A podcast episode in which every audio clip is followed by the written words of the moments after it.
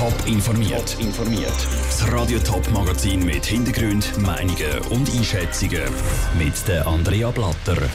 Welche Konsequenzen die Kirchenaussicht von Kinderschutz Schweiz aus einem Pädophilie-Fall müsste ziehen und welche Konsequenzen das die vierstellige Corona-Neuansteckung in der Schweiz könnten mit sich bringen. Das sind zwei Themen im Top informiert. Es ist der Albtraum von allen Eltern. Das Kind geht in die Schule, in die Pfadi oder in den Kirchenchor und statt dass es dort in einem sicheren und geschützten Umfeld lernt, spielt oder singt, wird es missbraucht. So passiert zum Beispiel in der reformierten Kirche Meilen. Heute ist ein Mann zu sechs Jahren Gefängnis und einer kleinen Verwahrung verurteilt worden, weil er eben einen Bub aus dem Kirchenchor missbraucht hat. Kille hat gegenüber Radio Top jetzt angekündigt, dass sie die Schrauben anzieht. Neu müssen alle Mitarbeiter regelmäßig einen Strafregisterauszug abgeben, auch die Mitarbeiter, die selber nicht direkt mit Kindern zusammenarbeiten. Aber lange das? Sarah Frattaroli hat es bei Kinderschutz Schweiz nachgefragt. Es ist wirklich traurig, wenn man muss schauen muss, was dort passiert, was vor sich geht, was hinter verschlossenen Türen passiert. Das macht mich traurig. Sagt Yvonne Ferri, Präsidentin der Stiftung Kinderschutz Schweiz und SP-Nationalrätin. Dass die reformierte Kirche nach dem Kindsmissbrauchsfall zu Meilen besser hinschauen will, findet sie gut. Aber einfach von allen Mitarbeitern einen Strafregisterauszug verlangen, sei nicht der ideale Weg. Also Kinderschutz Schweiz setzt eher auf einen Sonderprivatauszug und das ist ein kleiner Unterschied zum Strafregisterauszug. Der Sonderprivatauszug hat den Vorteil, dass Angestellte wie auch Freiwillige nicht ihr ganzes strafrechtliches Vorleben offenlegen müssen. Oder es ist ja dann nicht interessant, wenn jemand zum Beispiel ein Verkehrsdelikt begonnen hat. Im Sonderprivatauszug stehen eben nur die Delikte drin, die mit Kindsmissbrauch zu tun haben. Im Fall des Kirchenmitarbeiter zu Meilen wäre der Auszug, egal ob Strafregister oder Sonderprivat, hilfreich gewesen. Er ist nämlich schon dreimal wegen pädophilen Straftaten verurteilt worden. Aber ob jemand juristische weiße Weste hat, ist sowieso nur eins von vielen Puzzleteilen, sagt Yvonne Ferri. Viel wichtiger ist die Prävention. Die Leute müssen wissen, was heißt das mit Abstand halten, wie muss ich führen, wie muss ich umgehen mit dem Kind. Dann hat man aber auch ein Risikomanagement, das man führen sollte. Wie zum Beispiel in den Kitas gibt es eine Richtlinie, die heisst, man ist nie mit einem Kind beim Wickeln alleine in einem geschlossenen Raum, sondern man hat zum Beispiel die Türen offen. Und solche Standards braucht es eben nicht nur in Kitas, sondern überall dort, wo Kinder im Spiel sind. Also eben zum Beispiel auch im Kirchenchor. Sarah Frattaroli hat es berichtet. Das Urteil gegen den ehemaligen Mitarbeiter der Kirchengemeinde ist übrigens noch nicht rechtskräftig. Er könnte das auch noch als Obergericht weiterziehen.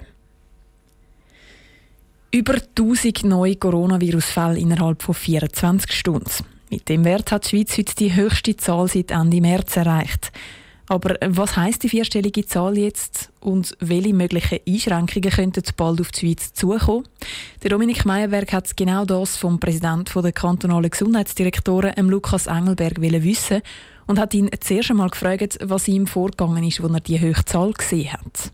Wir haben in den letzten Tagen verstärkt die Dynamik ja gesehen. Das äh, macht uns schon Sorgen. Bestätigt auch, dass die Situation sich schnell kann verändern. Wir haben noch in den letzten zwei Wochen von Entspannung geredet.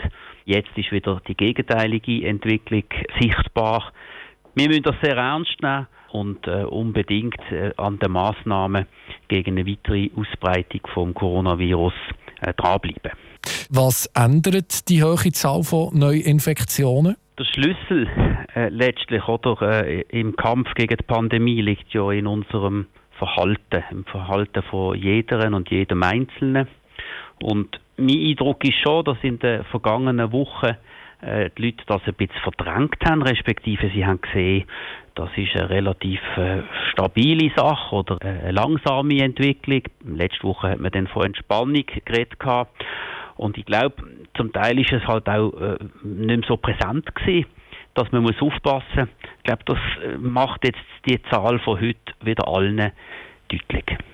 Reden wir über die Massnahmen. Kann man in die stark betroffenen Kantone schauen, um zu sehen, was auf andere Kantone noch zukommen könnte? Ich denke da beispielsweise an die Waadt, ich denke an Genf, wo ja Clubs zum Beispiel geschlossen sind. Ich meine schon, ja. Wir haben ja vor ungefähr einem Monat äh, Empfehlungen äh, rausgegeben, dass man schrittweise und äh, jeweils anpasst auf die lokale Situation seitens Kanton muss reagieren mit Maskenpflicht, mit, mit Einschränkungen bezüglich Teilnehmerzahl, allenfalls auch mit Schließungen punktuell.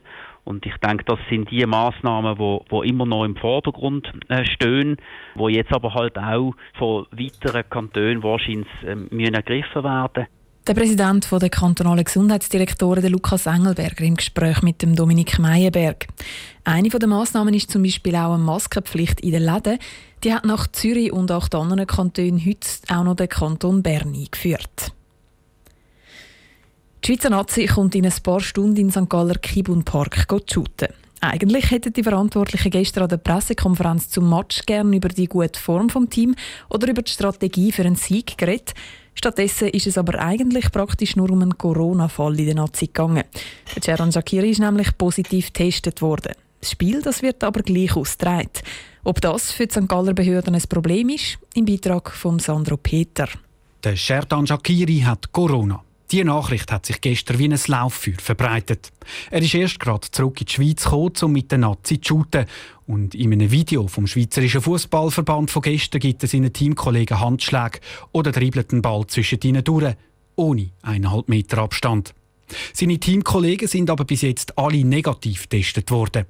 Dementsprechend macht sich auch der St. Galler Regierungspräsident Bruno Damann keine Sorgen, obwohl die Schüttler in seinen Kanton kommen. Weil die sind ziemlich abgeschrottet und für die Nationalmannschaft ja der Teamarzt entschieden, dass er heute nochmal alle Spieler dort testen. Und wenn dort nochmal jemand positiv wäre, dann müsste er sicher auch in die Isolation. Und dann müsste es auch entscheiden, ob sie das Spiel durchführen oder nicht. Im Stadion sind neben den Spielern auch 5000 Zuschauer zugelassen.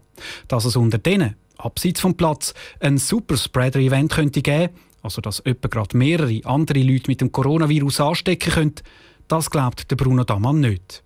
Es gäbe schließlich ein Schutzkonzept im Stadion und das Spiel absagen wäre aus seiner Sicht übertrieben gewesen. Ich glaube, wir müssen lernen, mit dem Coronavirus umzugehen, weil es wird nicht so schnell sein, dass wir den nicht mehr haben. Und wenn wir alles wieder absagen und wieder richtig Lockdown gehen, glaube ich persönlich, würde das mehr schaden, als das nützt. Der Kanton St. Gallen hat besonders in den letzten Tagen einen massiven Anstieg von Corona-Fällen gehabt. Auf Twitter schreibt der Kanton, die Regierung will in den nächsten Tagen zusammensitzen und weiter schauen. Das Nazi-Spiel von heute Abend ist wegen dem aber nicht in Gefahr. Der Beitrag von Sandro Peter.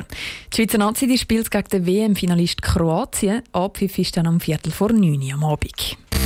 Top informiert, auch als Podcast. Mehr Informationen gibt es auf toponline.ch.